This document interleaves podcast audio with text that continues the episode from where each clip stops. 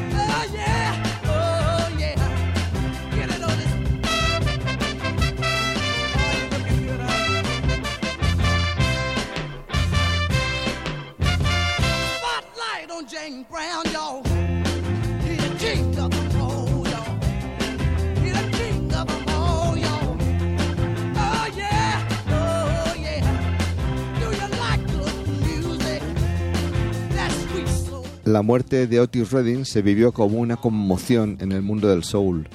William Bell publicó su homenaje, Tribute to a King.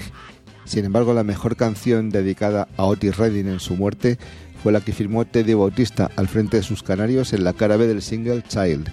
Canarios, Requiem for a Soul. Luis Lapuente, Radio 5, Todo Noticias.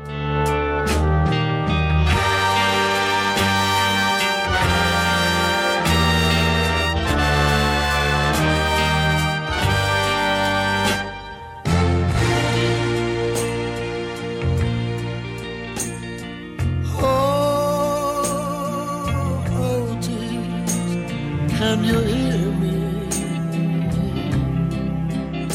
I've been singing you too long. I ain't gonna stop now. Oh, oh this, don't you worry.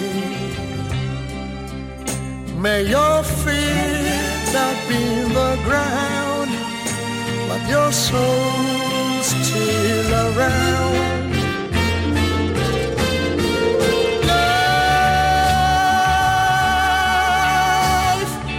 has been too short, and now the Lord, One, two, two, he's got your body, he's got your soul.